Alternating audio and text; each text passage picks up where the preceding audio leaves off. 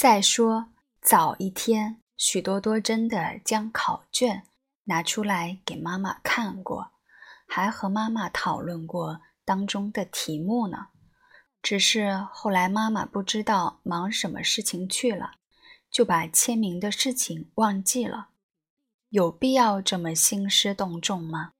许多多觉得安妮有点小题大做，回家让妈妈补签一下。不就可以了？虽然安妮不依不饶的，但许多多打定主意不给妈妈打电话。安妮以前不是这样的，这学期开学以来，她好像忽然变了，总是神经兮兮的，一点小事情也会在班级里讲老半天，还喜欢编排人，好像寒假的时候一冷。把他的脑子冻坏了。妈妈又不是闲在家里没事干，妈妈老爱说在单位忙死了。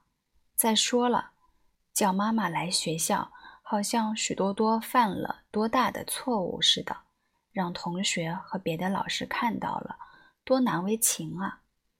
所以许多多采取躲的办法，整个下午他都安静的。避开安妮的目光，反正晚上回家让妈妈签上大名，明天再交给安妮不就可以了？没想到安妮会把考卷扣在他那里，居然还瞒着自己给妈妈打了电话。怎么约了一大早？昨天晚上没听你说起啊？真是的，当事人居然不知道。妈妈今天要跟自己一起去学校，郁闷呐，郁闷。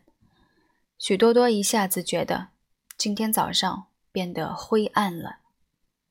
安妮昨天电话里说你不配合，要我马上去学校。可你知道的，我昨晚不是有饭局吗？没办法去。看安妮蛮坚持的，而今天又要出差。只好约在今天早上了。天晓得，早上上学的学生那个多啊！安妮太不给许多多面子了。安妮疯掉了，那张考卷我给你看过的呀。许多多嘟嚷着，将头探出厕所，说：“有这个必要吗？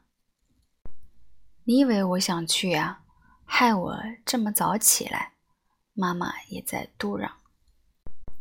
许多多跑进盥洗室，忙着刷牙洗脸，心情有点糟糕。妈妈冲到厨房准备早点，趁着微波炉转动的当口，妈妈又冲进房间，打开衣柜，朝行李箱里放进一件衣服。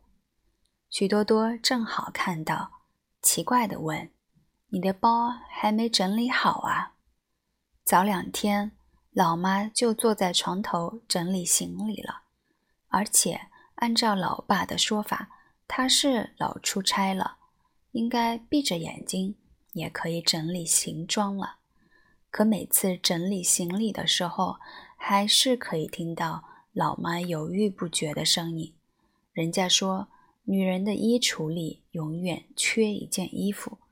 对许多多的妈妈来说，还可以说她的行李箱里永远缺一件衣服。不是，觉得还是带件厚衣服放心点，那里很冷的。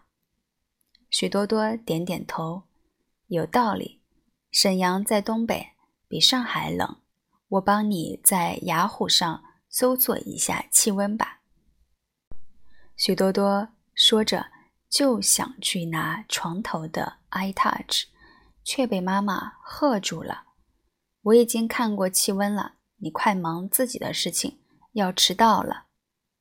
妈妈怕许多多一说起什么地图呀、气候呀，会刹不住车，马上关了这个话题。